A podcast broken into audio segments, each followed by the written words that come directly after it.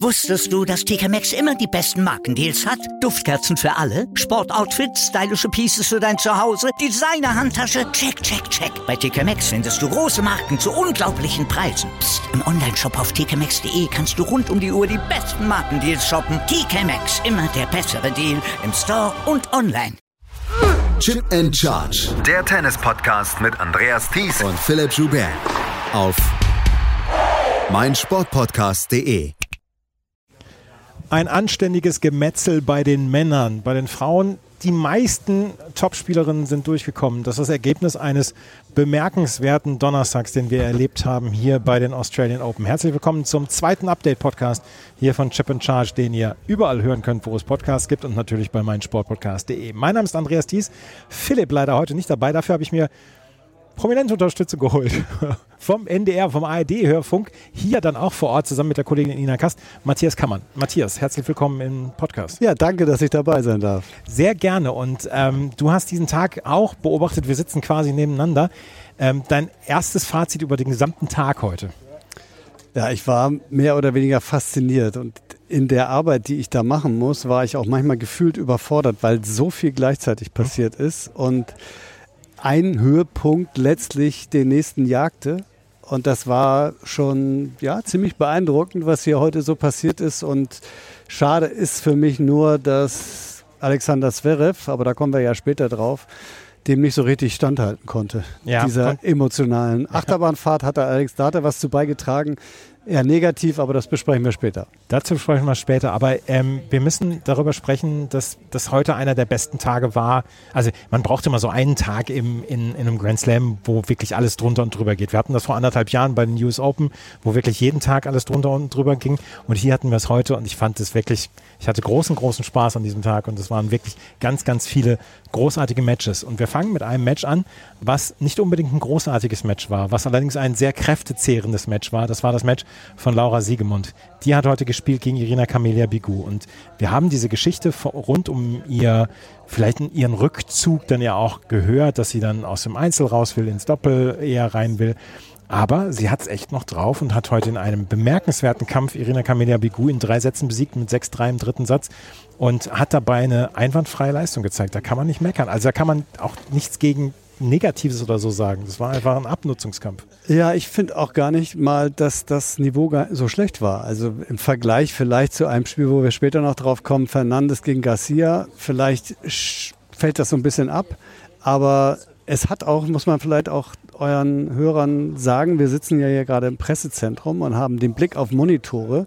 Und wenn man äh, das Bild vom Rod Laver sieht oder Margaret Court, dann sind da viele Kameras und du siehst einfach ein ganz anderes Bild, als wenn du auf einem Nebenplatz die Coverage mhm. bekommst. Dann ist, sind das zwei, drei verschiedene Kameras, immer die, der gleiche Blickwinkel. Das ermüdet auch ein bisschen und manchmal sieht man auch nicht so genau, was die da eigentlich machen. Also ich finde, dass äh, Laura Siegemund erstaunlich gut gespielt hat, deutlich besser als im ersten Match. Ja. Und ähm, ich ziehe den Hut vor ihr, dass sie das macht. Sie hat das letzte Turnier, glaube ich, mit Protective Ranking hier spielen dürfen. So ja. hat sie es, glaube ich, gestern genau. oder vorgestern gesagt. Und sie stand damit ja auch ein bisschen unter Druck, denn sie will ja auch noch ein bisschen einzuspielen. Die ist ja ehrgeizig und will sich nicht nur aufs Doppel konzentrieren. Und deshalb war das eine reife Leistung. Drei Stunden, zwölf Minuten, sollten wir vielleicht nochmal sagen. Bei genau. Wind. Also mangelnden Ehrgeiz kann man ihn nun wirklich nicht vorwerfen. nee. das, äh, das können wir, glaube ich, ausschließen. Nee, sie hatte in Hobart hatte sie vor dem Turnier, vor den Australian Open, ein Match gegen Bernarda Pera, wo sie mit 4 zu 1 zwei Breaks geführt hat und dann noch 6 zu 4 verloren hat. Und ähm, das war vielleicht dann auch ein bisschen im Hinterkopf. Sie führte nämlich heute auch 5-1 im dritten Satz gegen Irenia Camelia Bigu und äh, ließ Bigu dann nochmal auf 5-3 rankommen, aber konnte dann ausservieren. Und das, glaube ich, war eine ganz, ganz wichtige Geschichte. Sie hat gestern gespielt, sie hat heute gespielt, morgen spielt sie Doppel. Sie kann sich auch nicht über zu wenig Arbeit beklagen. Und da hören wir mal rein in den O-Ton von ihr, weil ich habe sie gefragt, ähm, ich habe sie angesprochen auf diese Geschichte mit dem Umsteigen aufs Doppel und ob die, ob das vielleicht sie noch mal, ob sie sich das nochmal überlegen mag. Und das hat sie darauf geantwortet. Sagen wir mal so, ich weiß, dass ich sehr gutes Tennis spielen kann und das ist am Tennis liegt es nicht, dass ich ähm, meinen Fokus mehr aufs Doppel verschieben will. Ähm, ich kann äh, ein, zwei Matches ist sehr gut mithalten. Bei mir ist halt dann das Schwierige, im, im Turnier muss man halt fünf Matches am Stück gewinnen und in einem Grand Slam ist noch mal ein bisschen was anderes mit einem Tag frei dazwischen, das hilft dann auch, hatte ich jetzt nicht, ja, aber also ich bin jetzt ich bin schon noch flott unterwegs, ja, und fit. Aber ähm, ich stra strapaziere meinen Körper, äh, denke ich, schon über die Maße im Einzel. Und wenn man in einer normalen Turnierwoche halt schaut, dann muss man halt fast jeden Tag spielen. Und da ist es halt so, dass ich dann schon, also da ändert sich ein bisschen was dran, weil ich natürlich dort, wo ich Einzel spielen kann, dort werde ich Einzel spielen in den nächsten Wochen. Und dadurch, dass mein Ranking jetzt dann ein bisschen, ähm, wie sagt man, ähm, sich gehalten hat oder verbessert hat sogar, habe ich dann natürlich bessere Möglichkeiten. Ja? Aber um im Einzel jetzt den Fokus zu legen, hätte ich natürlich einen anderen Turnierplan wie im Doppel. Und da wird sich nichts dran ändern, dass ich meinen Turnierplan jetzt nach dem Doppel ausrichten werde. Und ähm, wenn ich dann dort, wo ich Einzel spiele, gute Ergebnisse habe, ähm, umso besser. Ja ja, es ist dieser Workload, den sie jetzt dann auch hat, wo sie sagt, ah, vielleicht muss ich mir das nicht mehr unbedingt die ganze Zeit geben. Ja, aber auf der anderen Seite ist es für sie ja auch vielleicht gar nicht so schlecht, weil sie hat jetzt auch in den letzten Jahren ja durch das viele Doppelspielen zwar doppelt gespielt, aber nicht so wahnsinnig viel einzeln. Mhm. Und wenn sie da weiterkommen will, hilft ihr vielleicht ja auch ein bisschen mehr Rhythmus, ein bisschen mehr Praxis in Anführungsstrichen. Es ist ein schmaler Grad, ist mir klar, aber ich würde das nicht nur als negativ betrachten. Allerdings muss man natürlich sagen, drei Stunden zwölf und ich glaube, das andere Match waren auch zweieinhalb ja. Stunden, ähm, ist natürlich schon eine ganz schöne Belastung. Morgen spielt sie dann also im Doppel an der Seite von Kirsten Flipkens und ähm, sie wird mit Kirsten Flipkens an auch jetzt die nächsten Monate bestreiten. Und ähm, da müssen wir dann noch einen O-Ton reinbringen, weil da hat sie ein sehr schönes Zitat gebracht, wo, sie, wo ich sie ja noch darauf angesprochen habe, ob das jetzt hier wirklich nur eine, Aus, eine Ausgabe der Kraft war oder wer am Ende mehr Kraft hatte. Und da hat sie Folgendes gesagt. Ja, was heißt Problem mit der Kraft? Also da sind wir, glaube ich, beide am, am, Schluss ein bisschen am Zahnfleisch gegangen. Sie mehr als ich. Also ich war fitter hinten raus und habe äh, ja, da muss man ein bisschen der Arschbäckle zusammenkneifen und dann äh, guckt man halt, dass man, dass man das Ding irgendwie äh, robbt. Und das habe ich gut gemacht. Also ich habe mich auch im dritten noch gut bewegt, waren lange Rallyes. Ich habe versucht, dann sehr offensiv zu spielen und ähm, habe aber dann auch defensiv wirklich gut äh, gut gearbeitet noch und habe ähm, da auch noch ein paar Punkte rausgeholt, die ja die die kann man auch verlieren und habe aber wirklich auch defensiv noch gute gut gut gespielt und ähm, ja war letztendlich dann mental und physisch wahrscheinlich ein bisschen fitter. Arschbäckle zusammenkneifen, ich glaube, das ist das Motto dieses gesamten dieses gesamten Turnieres. Ja, und das wird sie auch äh, machen müssen, wenn sie gegen Caroline Garcia spielt in der nächsten Runde. Ich weiß nicht, ob du da schon drauf äh, ja, zieltest, aber mhm. das ist natürlich dann eine andere Hausnummer. Das muss man ganz klar sagen. Sie ist ja eigentlich, ja, hat ein Comeback hingelegt, was man vielleicht auch nicht mehr erwartet hatte.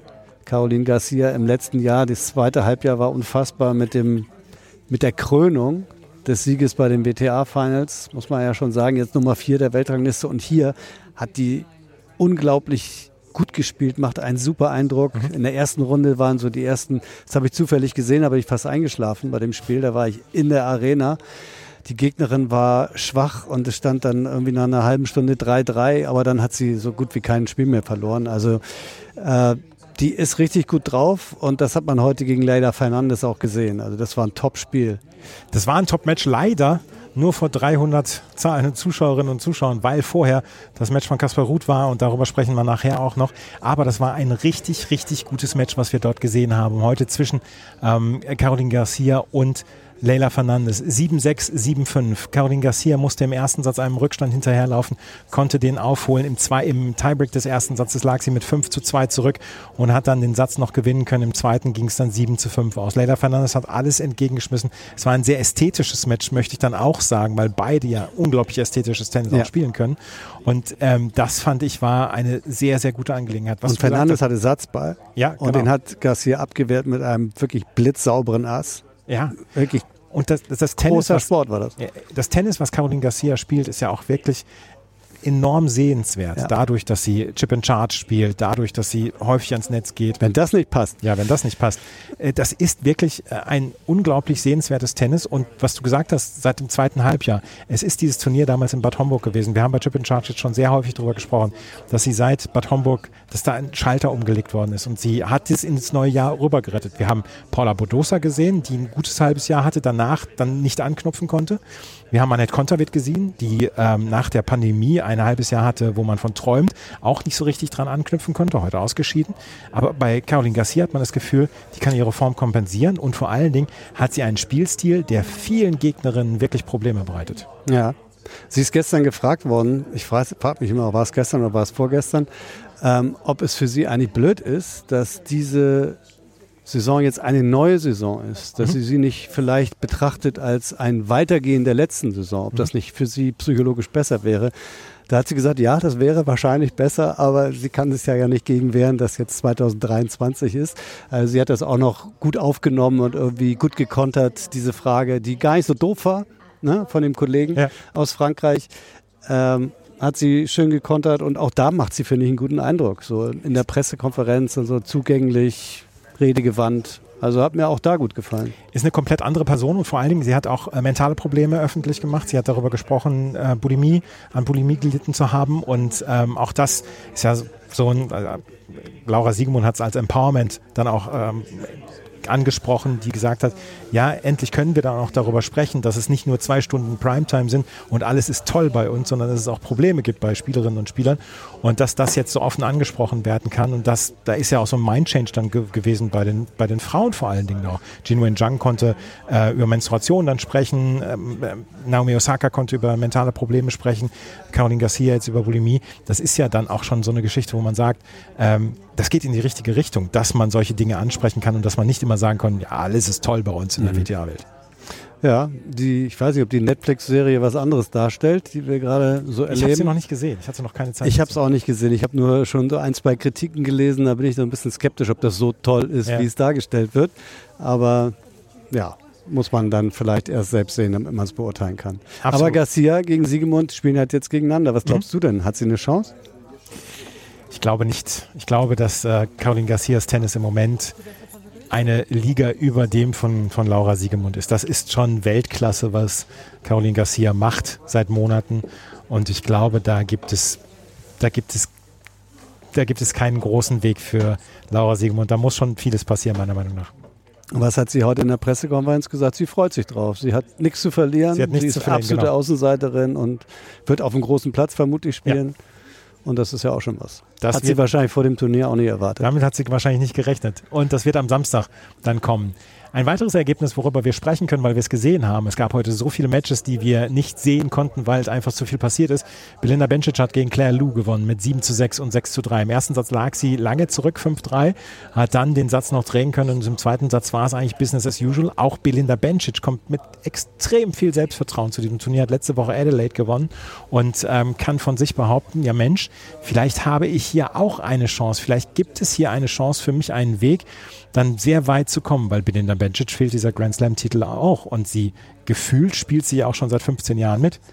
Ich hatte aber das Gefühl, dass sie dieses Selbstbewusstsein nicht zu jeder Phase des Spiels transportiert hat. Also sie war sehr unzufrieden mit sich, hat sich sehr häufig geärgert, hat so die Souveränität, die man vielleicht von ihr erwarten hätte können nach diesem Rückenwind aus Adelaide, hat sie nicht so richtig präsentiert, finde ich.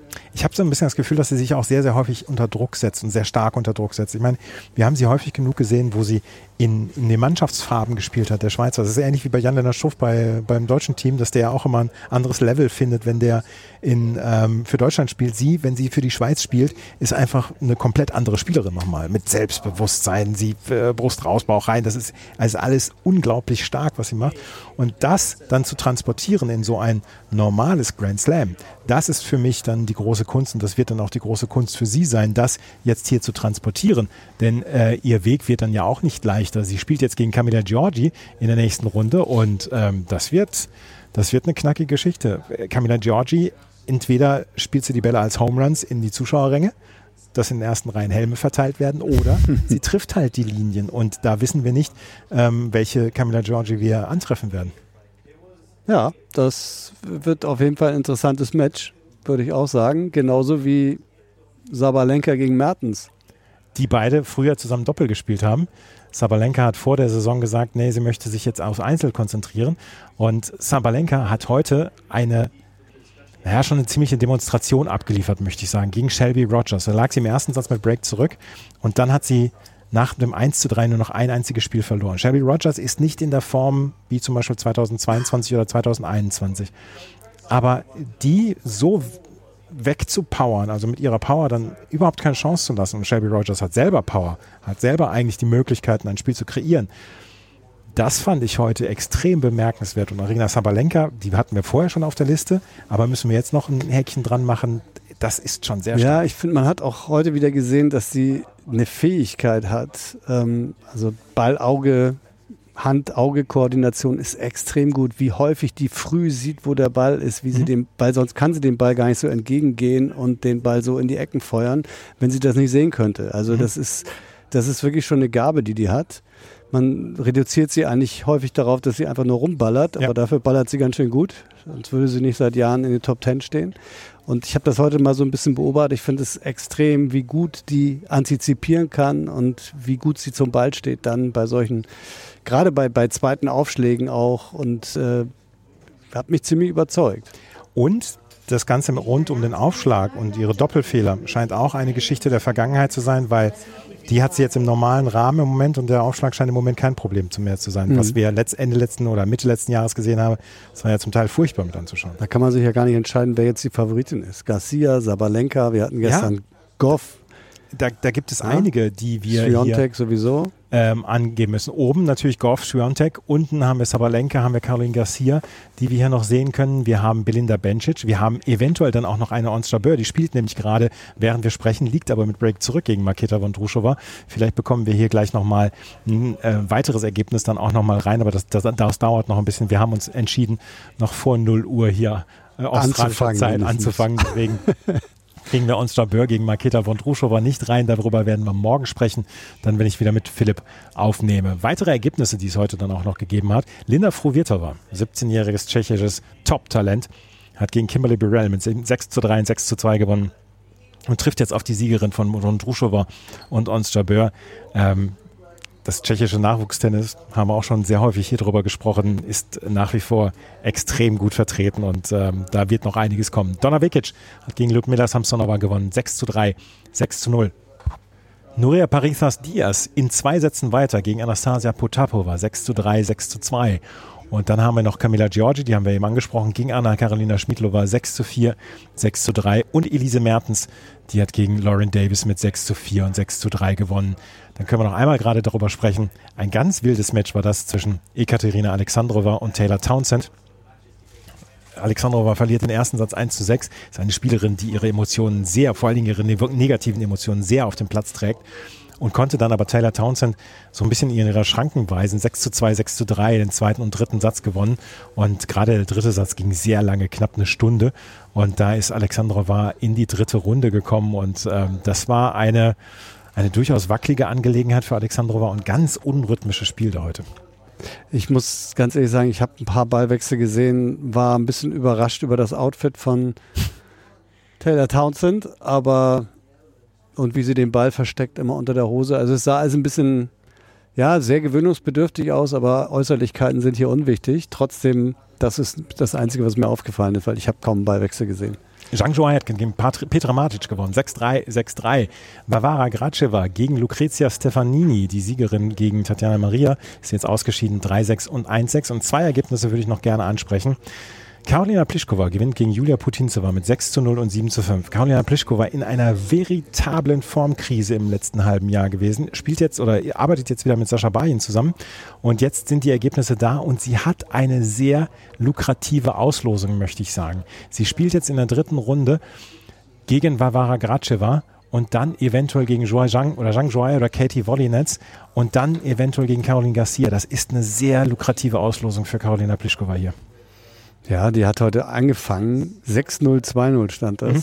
Und das ging, glaube ich, innerhalb von 23 Minuten war das soweit. Dann ist der Faden so ein bisschen gerissen, aber die ist wirklich, weiß man ja auch, wenn die einen Lauf hat, ist sie ja kaum zu schlagen von wem auch immer. Also das ist ja schon jemand, den man auf jeden Fall auf der Rechnung haben muss, wenn sie jetzt auch gerade wieder Selbstvertrauen gewinnt durch alten Trainer. Das bedeutet ja häufig so viel. Und warum soll das bei ihr nicht auch wieder zu Positiven führen? Sie hatte allerdings immer mal wieder so ein Match drin, wo man denkt, wo man die Hände über den Kopf zusammenschlägt und denkt, was ist denn jetzt hier wieder los? Aber sie steht in der dritten Runde. Und dann müssen wir noch ein Ergebnis ansprechen. Katie Wollinetz hat gegen Veronika Kudermetova gewonnen. 6 zu 4, 2 zu 6, 6 zu 2. Katie Wollinetz, eine der vielen, vielen Spielerinnen und Spieler, die in der ersten Runde stehen aus den USA. Und gegen Veronika Kudermetova. 14 Frauen, 16 Männer. Das ist schon mehr als 10 Prozent haben wir vorhin ausgerechnet. Ne? Das ging ganz schnell mit dem Rechnen. mit dem Rechnen ging es ganz schnell. Und Katie Wollinetz spielt jetzt in der dritten Runde dann gegen Zhang Zhuai. Und auch das ist für beide eine Chance, hier wirklich weit zu kommen. Die Frauen haben ein Turnier, was noch halbwegs zusammengeblieben ist. Wenn wir uns gleich wieder hören, dann werden wir über die Herren sprechen. Und da ist heute eine Bombe explodiert. Und darüber müssen wir sprechen. Über Alexander Zverev, über Kaspar Ruth, über Novak Djokovic, der dem gerade noch so vom Schippchen gesprungen ist. Und die anderen Matches. Darüber gleich hier mehr bei Chip and Charge, dem Tennis Talk. Wusstest du, dass TK Maxx immer die besten Markendeals hat? Duftkerzen für alle, Sportoutfits, stylische Pieces für dein Zuhause, Designer-Handtasche, check, check, check. Bei TK Maxx findest du große Marken zu unglaublichen Preisen. Psst. im Onlineshop auf tkmaxx.de kannst du rund um die Uhr die besten Markendeals shoppen. TK Maxx, immer der bessere Deal im Store und online. Kommen wir zu den Herren. Und während wir bei den Frauen schon ein sehr, sehr unterhaltsames Turnier erlebt haben, haben wir im Draw der Herren heute ein kleines Massaker erlebt, ein kleines Gemetzel. Ganz viele gesetzte Spieler raus, ganz viele Favoriten auch raus. Und das ist etwas, was in dieser unteren Hälfte, in der auch Novak Djokovic spielt, ja durchaus von Nachrichten wert ist. Fangen wir allerdings an mit Alexander Zverev, der heute gegen Michael Moe spielte. Michael Moe, Lucky Loser, hatte in der ersten Runde Matchball noch abwehren müssen und kam in diese zweite Runde rein und äh, traf auf einen Alexander Zverev, der immer noch nicht wusste, wo er steht, der sich nach der ersten Runde gut gefühlt hatte, der gesagt hatte, ja, das, das läuft alles viel, viel besser als beim United Cup noch, der allerdings dann nur einen Dreiviertelsatz so richtig an seine alte Form anknüpfen konnte. Die, in den ersten Satz hatte er lange Zeit dominiert, ähm, dann musste er einen Break nochmal kassieren und dann hat er im Tiebreak allerdings sehr gut gespielt. Von da an ging es allerdings abwärts. Das war auf der einen Seite geschuldet seinem eigenen Spiel, zum anderen natürlich dann aber auch noch einer Verletzung, die er sich zugezogen hatte Ende des ersten Satzes. Da hören wir gleich noch einen O-Ton von ihm. Aber Matthias, ähm, das war keine wirklich gute Leistung heute von Alexander Zverev. Also eine richtig gute Leistung war im Tiebreak des ersten Satzes. Mhm. Da hat er so gespielt, wie man das von ihm kennt. Also wie wir das früher gewohnt waren. Das kann er im Moment, glaube ich, einfach nicht durchhalten. Das ist völlig normal. Ich finde auch all die Kritik, die jetzt geäußert wird, vielleicht von außen, dass er jetzt gegen die 107 der Welt verliert und so weiter, die preist nicht mit ein, dass der siebeneinhalb Monate mhm. nicht auf dem Platz gestanden hat, um ein ernsthaftes Match zu spielen. Selbst der United Cup ist für ihn ja, er wollte da gut spielen, aber das ist noch nicht das gleiche wie bei den Australian Open zu spielen. Und das ist eine ganz andere Anspannung und es ist drei Gewinnsätze und es ist viel mehr Publikum, es ist viel mehr Erwartungshaltung zu Hause und so weiter und so fort. Das sind so viele Aspekte. Und da hat er halt leider nur an dem Tiebreak sehr, sehr gut gespielt. Und je länger die Partie dauerte, umso schlechter wurde es eigentlich. Mhm. Er bewegte sich immer schlechter, machte viele unerzwungene Fehler. Du hast dann gesagt, weil wir die Statistik zusammen vorhin angeguckt haben, 58 leichte Fehler, aber auch 57 Winner. Also mhm. das gleicht sich in etwa aus. Das ist dann keine verheerende Bilanz. Das ist kein aber, hübsches Spiel dann. Aber ja, das kann man auch so sagen. Aber 58 Unforced Errors ist schon eine ganze Menge für ihn. Und das waren ja jetzt auch keine engen Sätze, sondern das waren ja. relativ glatte Sätze, zwei, drei und vier. Insofern ist das schon ganz schön viel. Ähm, wenn man wenn jetzt einige Hörer bei euch oder von euch die Bildzeitung gelesen haben, dann wissen sie vielleicht aber auch das wirkliche, den wirklichen Grund. Ein Vogelschiss auf den Kopf von Alexander Zverev. Tatsächlich bei 2-2 im zweiten. Eigentlich bringt das doch Glück. Ja, das sagt man. Aber leider hat es dem Gegner Glück gebracht, weil ab da ging nichts mehr. Ab da ging nichts mehr. Das ist jetzt, hat jetzt nichts mit dem Vogel unbedingt zu tun, aber ähm, es ging halt ab Mitte des zweiten Satzes nicht wirklich mehr was. Und Michael Moe, das muss man auch sagen, und das gehört zu der erzählten Geschichte dazu. Michael Moe hat sehr, sehr gut gespielt heute. Und das möchte ich ihm auch überhaupt nicht in Abrede stellen und nicht sagen, hier, na, der hat gegen den Verletzten oder Rekonvaleszenten gewonnen.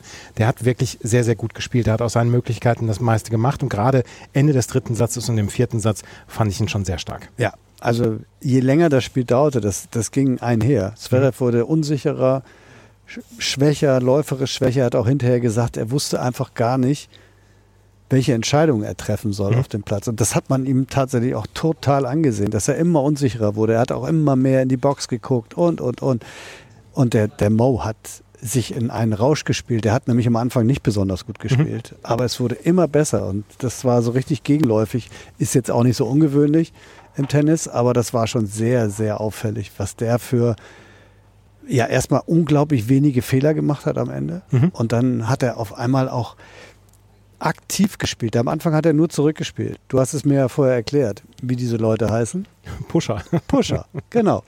Aber ähm, das war er dann am Ende überhaupt nicht mehr. Also nee, das, das, hat mich schon, das hat mich schon beeindruckt. Ja, also mich hat er auch beeindruckt und er hat das meiste aus seiner Chance gemacht und er hatte selber hinterher im On-Court-Interview noch gesagt, eigentlich hatte ich schon die Sachen gepackt und den Flug umgebucht, dass ich jetzt heute schon fliegen kann noch, aber jetzt kann ich noch ein bisschen länger bleiben und das ist für ihn eine große Börse, das ist für ihn viel Preisgeld, das ist für ihn dann auch, sind dann auch viele Punkte in der Weltrangliste, also für Michael Moe ist das hier eine ganz, ganz große Geschichte gewesen und vor allen Dingen diese Reise muss ja noch nicht zu Ende sein. Er trifft in der dritten Runde auf JJ Wolf, der heute eine sehr überzeugende Partie gegen Diego Schwarzmann geliefert hat, 6-1, 6-4, 6-4, auch wenn man da dazu sagen muss, auch, auch Diego Schwarzmann kämpft im Moment sehr mit der Form. Das Spiel habe ich den ersten Satz komplett gesehen. Es war fast schon erschütternd, wenn man Diego Schwarzmann mhm. der früheren Tage kennt. Der hat überhaupt gar keinen reingespielt. Also mhm. es war wirklich, das ging auch 1-6 ganz schnell weg, ja. der erste. Aber das war schon äh, erstaunlich. Aber wie gesagt, die Reise muss für Michael Moe noch nicht zu Ende sein, der wirklich gut gespielt hat hier heute gegen Alexander Zverev. Und äh, wir waren in der Pressekonferenz und da war er ja erstaunlich realistisch, ähm, Alexander Zverev. Ich habe ihn erst gefragt, wie, wie, es denn jetzt war mit der Verletzung, ähm, wie das mit dem Oberschenkel war. Und das hat er darauf geantwortet.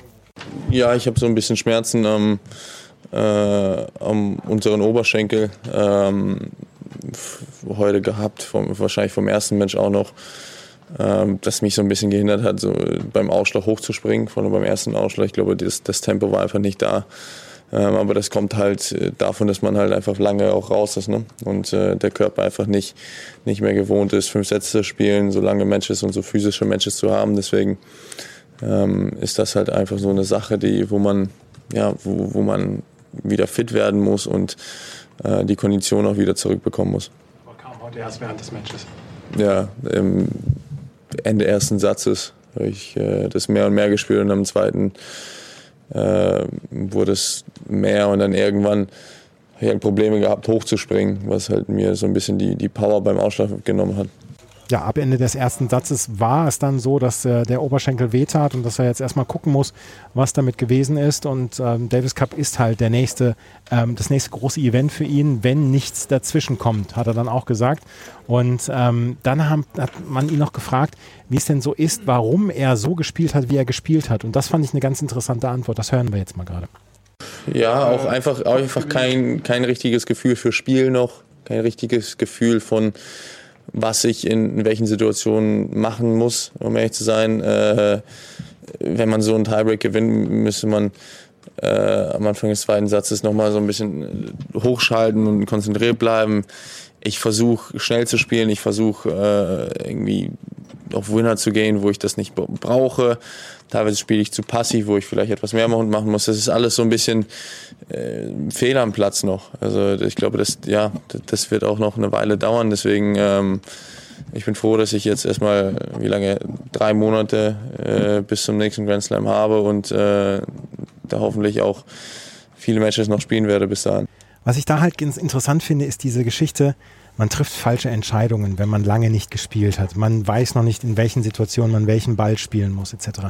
Das fängt bei der Kreisklasse an. Wenn du ein halbes Jahr keinen Tennis gespielt hast in der Kreisklasse, dann weißt du auch in den ersten Spielen nicht so richtig, was du machen sollst. Das legt sich dann mit der Zeit. Aber diese, diese Abläufe, die also Automatismen, die müssen sich dann mit Matches, mit, mit ganz viel Training, müssen die sich erst wieder einschleifen. Und das hat man heute eklatant meiner Meinung nach bei Zverev gesehen. Und da kann man sagen, was man will. Da ist Training schön und gut, aber damit sich das komplett wieder einschleift, brauchst du eben diese Matches mhm. auf Turnierniveau und auch auf höherem Turnierniveau. Mhm. Da hilft dir ein Schaukampf in Abu Dhabi oder wo sie auch immer gespielt haben, Saudi-Arabien, Riyadh, Dubai, hilft dir da sehr bedingt weiter. Mhm. Ja, weil, weil es einfach unter einer anderen Belastung ist und einer anderen mentalen Anspannung. Und deshalb, das hat er aber schon im Vorwege gesagt, vor dem Turnier, ja. als er noch keinen Ballwechsel gespielt hatte, dass das nicht zu erwarten ist, dass er hier sehr weit kommt, weil er eben diese Praxis nicht hat und die muss er sich jetzt wieder drauf schaffen. Und äh, er hat es natürlich jetzt ein bisschen schwierig. Ich weiß nicht, ob wir schon einen Tick nach vorn gucken. Der hat jetzt eine ganze Menge Punkte zu ja. verteidigen in den nächsten Monaten. Der kann richtig abfallen in der Weltrangliste. Mhm. Allerdings im zweiten Halbjahr wissen wir, hat er gar nichts zu verteidigen. Da kommt dann halt wieder zurück, wenn mhm. er wieder da ist. Aber das wird ihn wahrscheinlich jetzt auch schon beschäftigen. Das wird ihm wahrscheinlich eine ganze Menge Druck machen. Karl-Uwe Stepp hat früher gesagt, ich brauche die Matches. Und das ist dann etwas, was vielleicht dann jetzt auch Alexander Zverev braucht. Ne? Ich hoffe, das haben alle verstanden, den Witz. Die Matche. Die Matche. Ja. Ähm, Alexander Zverev ist ausgeschieden in der zweiten Runde. Ähm, er hätte eine er hätte eine große Chance gehabt, hier weit zu kommen in diesem Turnier, wäre er fit gewesen, weil, wir haben es eben angesprochen, Diego Schwarzmann hat gegen JJ Wolf mit 1-6, 4-6, 4-6 verloren. JJ Wolf trifft jetzt auf Michael Moe in der nächsten Runde und dann ähm, müssen wir dann auch noch darüber sprechen, wäre es noch durchaus hätte es weitergehen können. Wir müssen über ein Match sprechen, was heute Nachmittag stattfand und ähm, was die Herzen der australischen Fans höher hat schlagen lassen. Und das war nämlich das Match zwischen Alexa Popperin und Taylor Fritz. Taylor Fritz galt hier vor dem Turnier als einer der großen Mitfavoriten und einer der Spieler, die vielleicht dafür sorgen können, dass jemand wie Novak Djokovic gefährdet wird, dass jemand wie Alexander Zverev natürlich gefährdet wird, dass jemand vielleicht wie Taylor Fritz vielleicht ganz weit kommen kann. Nix da, denkste. Er verliert gegen Alexei Popperin, der heute vielleicht das Match seines Lebens gespielt hat, mit 7-6, 6-7, 4-6, 7-6, 2-6. Wie Popperin, nachdem er im vierten Satz eine Führung, einen Matchball vergeben hat und da nochmal wiedergekommen ist, die Nerven behalten hat, und das ist keine gewöhnliche Situation für ihn, das ist einfach unglaublich stark gewesen. Und getragen von den Zuschauerinnen und Zuschauern hat er dieses Match gewonnen. Eine absolute Meisterleistung von Alexei Popperin. Ja, ich weiß nicht genau, wann es äh, soweit war, aber bis zum dritten Satz hatte er keinen einzigen Breakball mhm. gegen sich. Ich glaube, am Ende gab es dann schon nochmal einen, mhm. aber das war eine er lag mit Break technisch eine unglaubliche Leistung. Er lag mit Break vor im vierten Satz und Taylor Fritz nochmal äh, das Break geholt und dann auch den Satz gewonnen. Ähm, das war insgesamt eine unglaublich gute Leistung in der John Kane Arena. Die John Kane Arena, die sehr geliebt wird von den australischen Spielern, weil sie sagen, da sind sehr viele Tickets, die per Ground-Tickets verkauft werden. Ähm, da kommen die Fans, die sehr enthusiastisch sind. Das ist vielleicht der beste von den Showcourts für uns. Ähm, auch äh, Kyrgios hat den äh, Court geliebt da war eine unglaubliche Stimmung, das war eine super Atmosphäre und Alexa Popperin macht alles aus diesem Match und Taylor Fritz muss man sagen, es ist eine Enttäuschung, nach vier Stunden gegen Alexa Popperin auszuscheiden. Ich glaube, der hat sich hier eine ganze Menge an Hoffnung gemacht. Mhm. Du hast es vorhin gesagt, dass äh, Caroline Garcia gegen Fernandes vor so wenig mhm. Zuschauern gespielt haben. Das war der Grund, unter anderem, Grund. weil das nämlich parallel lief. Genau. Und die sind alle dahin gelaufen und haben natürlich auch viele hier auf der Anlage außen auf den Monitoren das Spiel verfolgt. Weil es natürlich ein Aussie ist, logisch. Ja. Äh, Alexa Popperin trifft jetzt in der dritten Runde auf Ben Shelton. Der hat gegen Nicolas Jarry in drei Sätzen gewonnen, 7-6, 7-6, 7-5. Ben Shelton, der vor diesem Australian Open noch nicht ein einziges Mal das Land verlassen hatte, die USA, der ganz aufgeregt äh, geinstagrammt hatte, dass er zum ersten Mal die USA verlässt und jetzt steht er in der dritten Runde. Ein Spieler, der letztes Jahr über die Challenger Tour nach oben gekommen ist und jetzt wirklich reüssiert hier auf großer, großer Bühne. Einen weiteren Knaller hat es dann halt heute gegeben und das war das Match vor Caroline Garcia, das Match zwischen Kaspar Ruth und Jensen Brooksby. Eins der Matches der Woche bislang. Ähm, Jensen Brooksby mit seinem so unorthodoxen Stil, wo, du niemals zwei Bälle hintereinander gleich bekommst, der eine eine überragende Defensive heute gezeigt hat, wo Kaspar Ruth nicht durchkam durch diese, durch diese Defensive. Jensen Brooksby gewinnt mit 6 zu 3, 7 zu 5, 6 zu 7 und 6 zu 2. Ich habe nach dem dritten Satz gedacht, Kaspar Ruth dreht dieses Match. Auf jeden Fall. Er hat drei Matchbälle mhm. vergeben. Mhm. Und da hat keiner damit gerechnet, mhm. dass Jensen Brooksby den Nerv hat, gegen die Nummer 3 der Weltrangliste das nochmal zu Ende zu bringen. Man muss allerdings sagen, auch Kaspar Röth war angeschlagen. Mhm. Auch Medical Timeout gehabt. Wie viele Spieler hier behandelt werden, da müsstet ihr vielleicht äh, in den nächsten Tagen auch nochmal drüber sprechen mit Philipp dann, weil das ist schon sehr auffällig. Ja. ja und ähm, Djokovic, Nadal, Zverev, sie alle sind angeschlagen und eben auch Kaspar Rüth. Ich weiß nicht, wie ausschlaggebend das für die Niederlage war, denn der Brooksby hat wirklich fantastisch gespielt. Mhm. Aber einen kleinen Faktor wird das vielleicht auch ausgemacht haben. Kaspar Ruth hat vor dem äh, Turnier gesagt, ähm, er hat eigentlich keine Pause gehabt im alten Jahr. Und er hat gesagt, die Pause nimmt er sich nach den Australian Open, damit er dann zu Indian Wales und Miami wieder fit ist. Aber den Trainingsblock nimmt er sich jetzt. Er lässt den kompletten Südamerika-Swing aus, den er in den letzten Jahren so gerne mitgespielt hat, mit den Sandplatzturnieren. Und er nimmt jetzt eine Pause. Und das ist seine Saisonvorbereitung, Schrägstrich sein Saisonabschluss und seine Saisonpause. Also so ist es ähm, Kaspar Ruth war letztes Jahr, Ende des Jahres noch mit Rafael Nadal unterwegs in Mittelamerika und Südamerika und hat da Schaukämpfe mhm. bestritten. Und ähm, jetzt hat er sich gesagt, jetzt nehme ich mir die Pause. Aber das heute war, da ist er so von der Wand gelaufen. Und das war extrem, wie Kaspar Ruth immer wieder versucht hat, mit seiner Vorhand Druck zu machen. Und die Vorhand gehört zu den Besten der Welt. Jensen Brooksby hat hinten gestanden und wie eine Ballwand alles zurückgebracht. Das war eine großartige Leistung von Brooksby. Absolut. Und noch einer der vielen Amerikaner, ja. die hier unglaublich gut sind. Und der nimmt äh, sich gegenseitig raus in der nächsten Runde gegen Tommy Paul. Tommy Paul hat nämlich heute ein sehr unterhaltsames Match auf dem Court 7 gewonnen gegen Alejandro Davidovic Fukina. Das war das erste Match, was angesetzt worden war. Und ähm, Court 7 ist so mitten auf der Anlage drauf. Da kommt man von allen Seiten hin. Und da sind sehr viele Zuschauer sehr früh gewesen. Und dieser Platz war immer voll. Und, und es war unglaublich unruhig. Ja. Das ist natürlich auf diesem Platz auf ja. der Anlage so. Genau wie auf Court 3, wo Schwarzmann spielte da ist immer eine Geräuschkulisse. Du denkst immer, das ist ja so ähnlich wie New York wahrscheinlich. Mhm. Also, dass die Spieler da sich darauf einlassen können. Viele sind wahrscheinlich auch irritiert und spielen deshalb da nicht so gut. Kann ich mir vorstellen, die es gewöhnt sind, auf den großen Showcourts zu spielen, wo es immer Quiet Please gibt. Da mhm. hat nicht einer mal gesagt, seid mal ruhig. Da ich wurde bin, die ganze Zeit gebrabbelt. Ich bin gespannt, ob, also ich wäre mal gespannt, ob Novak Djokovic auf dem Court 7 so gut spielen würde wie auf dem Showcourt. Oder, genau. oder jemand wie Rafael Nadal, der ja durchaus gerne seine Ruhe hätte und der vor allen Dingen viel Auslauf braucht zu allen Seiten. Äh, ob der auf so einem Court 7 dann wirklich genauso gut spielen könnte wie jetzt im Moment auf den großen Courts. Aber das ist dann schon eine besondere Stimmung, weil der Court ist voll. Du hörst dann auch von allen Seiten, wenn du auf, auf, auf der Anlage unterwegs bist, hörst du dieses Raunen und den Jubel und so weiter. Und das ist eine ganz besondere Stimmung, wenn du so am Nachmittag da bist. Auch jetzt am Abend, als Poprin gespielt hat, als Alex de Menor gespielt hat, da hörte man immer von weitem her die, die Geräuschkulisse. Und das ist immer so ein ganz besonderer Moment, wenn man so über so eine Grand Slam-Anlage geht, mhm. finde ich. Ähm, Tommy Paul hat also gegen Alejandro Davidovic Fokina gewonnen in fünf Sätzen, trifft jetzt auf Jensen Brooksby. Roberto Bautista Gut hat den Kopf aus der Schlinge gezogen gegen einen weiteren US-Amerikaner, gegen Brandon Holt, der als Qualifikant reingekommen war, in fünf Sätzen gewonnen. Ab dem dritten Satz ging nicht mehr viel für Brandon Holt und äh, Bautista, Bautista Gut gewinnt in fünf Sätzen. Ähm, das Match zwischen Andy Murray und Thanasi Kokinakis läuft gerade, während wir aufnehmen. Die werden noch bis tief in die Nacht hier reinspielen. Und dann können wir noch über die anderen Matches sprechen. Wir müssen nämlich über einen sprechen, der hier seinen zehnten Titel holen will, Novak Djokovic. Und der so ein bisschen, naja, das große Rätsel, das Enigma dieses Turniers ist. Und das ist äh, Novak Djokovic. Der hat gegen Enzo Kouakou gespielt. Das nackte Ergebnis, 6-1, 6-7, 6-2, 6-0, deutete eigentlich auf Business as usual hin mit einem kleinen Hiccup im zweiten Satz. Aber Novak Djokovic hat sich diese Verletzung in Adelaide zugezogen im Halbfinale gegen Daniel Medvedev. Und man weiß nicht, wie fit er ist. Er hat sich wieder behandeln lassen müssen. Er hat einen dicken Verband um den Oberschenkel gehabt. Zwischendurch hat er gehumpelt.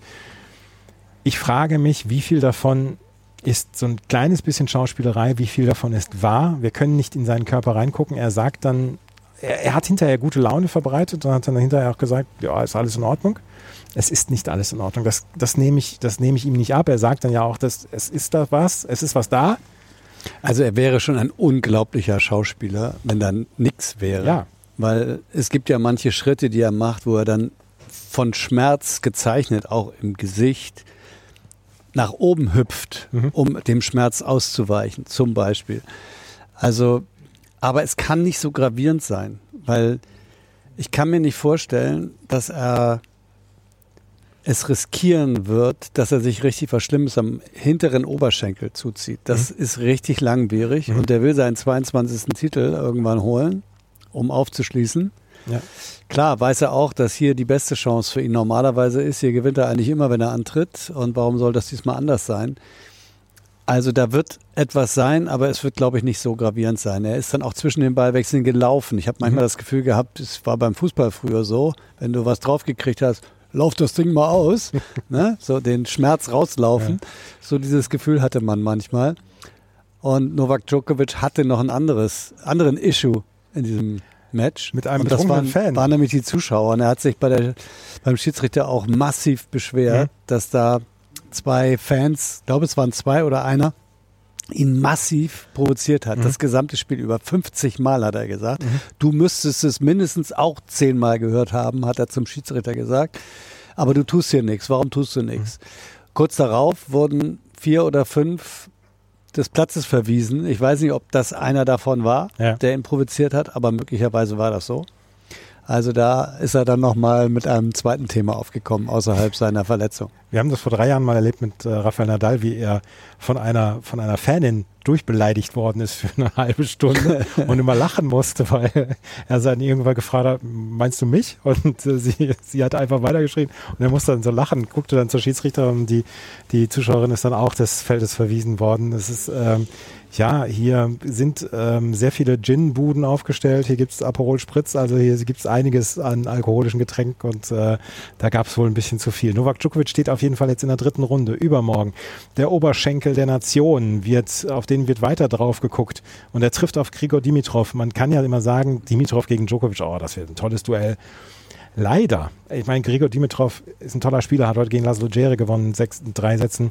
Leider hat er gegen die großen Jungs nie eine wirklich große Chance gehabt. Es gab immer mal wieder ein Duell, wo er auf Augenhöhe agiert hat, aber nie über Best of Five. Und gegen Djokovic kann ich, traue ich es ihm auch nicht zu.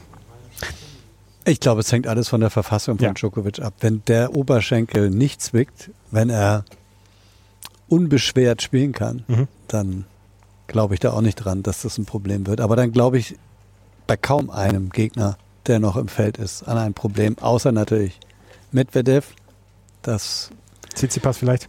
Ich, ich weiß es nicht. Bei Tsitsipas habe ich mittlerweile das Gefühl, dass wenn es ernst wird, klappt es eben leider auch nicht so richtig ganz. Und bei Medvedev ist das durchaus, durchaus anders. Ähm, müssen wir abwarten. Tsitsipas gewinnt den Doppeltitel hier. Mit seinem Bruder hat er die erste Runde überstanden. Die spielen ja überall, bei ja. allen, wo ja. es irgendwie geht. Und jetzt haben sie heute mal eine Runde gewonnen. Das ja. ist ja ungewöhnlich. Ja. Gehen wir weiter in den Ergebnissen. Holger Rune hat heute in drei Sätzen gewonnen. 7-5, 6-4, 6-4 gegen Maxim Cressy. Haben wir nichts von Den magst du nicht so, ne? Den Holger Rune? Holger Rune, was heißt nicht mögen? Äh, das, das, sein, sein übergroßes und überbordendes Selbstbewusstsein ähm, ist jetzt nicht unbedingt jedermanns und auch nicht unbedingt mein Fall. um es mal, um's mal salomonisch auszudrücken. Holger Rune, wir haben nichts davon gesehen, weil da, auch das war parallel zu ja. diesen ganzen großen Matches, hat in drei Sätzen gewonnen. Benjamin Bonsi hat gegen Pablo Carreño Busta mit 10 zu, 10 zu 4 im Match-Tiebreak des fünften Satzes gewonnen. Das war das dritte Mal, dass Carreño Busta einen Match-Tiebreak bei einem Grand Slam verloren hat. Das eine Mal eine ganz berühmte Geschichte vor vier Jahren gegen Kenny Shikori, als er sich über eine Fehlentscheidung so aufgeregt hat, dass er seine Schlägertasche über den Platz geschmissen hat und das war ganz spät, das war nach knapp fünf Stunden Stunden gegen Kenny Shikori. Und es war eine sehr bemerkenswerte Aktion damals. Benjamin Berncy über die Challenger Tour in den letzten zwei Jahren nach oben gekommen, ist jetzt auch in der dritten Runde bei einem Grand Slam und da gehört er meiner Meinung nach auch hin, genauso wie Hugo Imbert. Der hat gegen den Dennis Kuttler gewonnen in vier Sätzen. Auch davon haben wir nicht so richtig viel gesehen. Wir können allerdings noch über Daniel Evans sprechen. Der hat gegen Jeremy Chardy heute gespielt. 6-4, 6-4, 6-1. Ganz nacktes Ergebnis. Das ist jetzt nichts, worüber man sprechen musste. Aber es gab eine Situation, da ist ähm, Jeremy Chardy bei einem Aufschlag bei Breakball hat einen Ballwechsel gespielt und ihm ist der zweite Ball aus der Tasche gefallen. Und ähm, die Schiedsrichterin Miriam Blei aus Deutschland hat nicht interveniert, hat nicht Let gerufen und hat nicht den Ball wiederholen lassen, sondern den Ballwechsel weiterspielen lassen. Jeremy Chardy spielt ins Netz, sagt dann, was ist denn hier los? Warum wiederholen wir nicht den Punkt? Und sie hat dann gesagt, äh, Daniel Evans war nicht davon beeinträchtigt. Evans hat gesagt, ich habe das überhaupt nicht gesehen. Gut, kann man auch drüber streiten, aber er, hat, er war nicht beeinträchtigt. Und Shadi hat den Ball ins Netz gespielt. Und hinterher hieß es dann wirklich so, die Regel ist, der, ähm, der Retournieren oder der, der, der davon betroffen ist, der, dem das nicht passiert, das ist zu entscheiden, ist der beeinträchtigt worden oder nicht. Und danach ist zu gehen, ob ein Ballwechsel wiederholt wird. Und in diesem Fall war es so. Äh, etwas erstaunlich, weil gestern gab es die gleiche Szene mhm. beim Spiel Medvedev gegen. Ich habe es gestern gesehen, ja. Gegen. Müssen wir gerade gucken. War es auch ein Engländer? Ähm, John Millman. Ah, Australier, John Millman. Gut, die beiden waren sich mittlerweile sehr grün, die haben Spaß gehabt. Es stand auch ganz glatt schon mhm. im dritten Satz, aber da ist Medvedev der Ball aus der Tasche gefallen. Auch da hat es Millman überhaupt nicht beeinträchtigt. Und Millman war aber im Ballwechsel, was ja bei Medvedevs Aufschlag erstmal gut ist. Mhm. Dass man überhaupt im Ballwechsel ist, dann hat man wenigstens eine Chance, den Punkt zu machen. Aber Medvedev hat ganz selbstverständlich das abgebrochen und hat zwei neue bekommen. Ja. Also da waren sich dann die Schiedsrichter offensichtlich nicht ganz einig, wie es gehandhabt wird. Eine Schiedsrichterin heute auf Twitter hat das äh, dann erklärt und hat gesagt, es ist der, ähm, es ist entscheidend, ob der Spieler, der andere Spieler beeinträchtigt Macht ja auch total Sinn, weil sonst könntest du ja absichtlich ja. einfach ja. mal sagen, okay, jetzt fällt mir ein Ball aus der Hose. Ja, genau. Also Daniel Evans weiter in drei Sätzen. Jeremy Chadi wird trotzdem froh sein, mal wieder auf dem Platz gestanden zu haben. Andrei Rublev hat gegen Emil Rusuvori in vier Sätzen gewonnen und äh, steht damit auch in der dritten Runde und könnte ein sehr, sehr gefährlicher Gegner werden. Auf Rublev gegen Evans freue ich mich sehr auf das Match. Da, äh, da habe ich Bock drauf. Das könnte wirklich gut werden. Während wir sprechen, ist Thanasi Kokinakis gerade mit 2 zu 0 Sätzen gegen Andy Murray in Führung gegangen. Hatte schon Break vor, eben ja. im zweiten bei 5-4, hat dann aber seinen Aufschlag nicht durchgebracht, aber dafür im Tiebreak dann relativ klar gewonnen. War das 7-3? Ja. ja. Und auf jeden Fall, ähm, wir haben vorhin schon darüber gesprochen, Onstra Böhr hat den ersten Satz gegen Maketa Vondrushova mit 1 zu 6 verloren, führt im zweiten Satz mit 5 zu 4.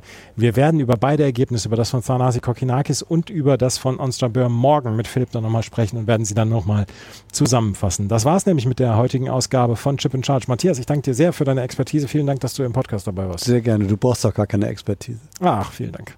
Wenn euch das gefällt, was wir hier machen, dann freuen wir uns über Bewertungen, Rezensionen auf iTunes und auf Spotify. Folgt uns auf Twitter und Instagram. Auf Instagram mache ich diese Tage nämlich doch eine ganze Menge. Und dann vielen Dank fürs Zuhören. Morgen gibt es wieder eine Nachtwache und morgen gibt es dann auch wieder einen Podcast mit Philipp. Vielen Dank fürs Zuhören. Bis zum nächsten Mal. Auf Wiederhören. Wie viele Kaffees waren es heute schon? Kaffee spielt im Leben vieler eine sehr große Rolle. Und das nicht nur zu Hause oder im Café, sondern auch am Arbeitsplatz. Dafür gibt es Lavazza Professional. Kaffee am Arbeitsplatz, der genauso lecker schmeckt wie in eurem Lieblingscafé. Die perfekte Kaffeelösung für jede Art von Unternehmen. Klein, mittel, groß. Ihr habt auf jeden Fall einen Kaffee, der schmeckt. Die richtige Motivation für eure Arbeitstage. Alle Infos zu Lavazza Professional findet ihr auf lavazzapro.de mit allen Kaffeelösungen für euer Büro.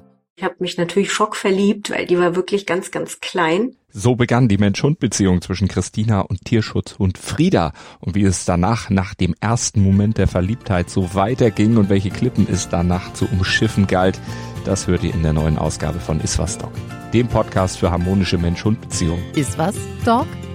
Mit Malte Asmus. Überall, wo es Podcasts gibt. Chip and Charge. Der Tennis-Podcast mit Andreas Thies und Philipp Joubert. Auf meinsportpodcast.de.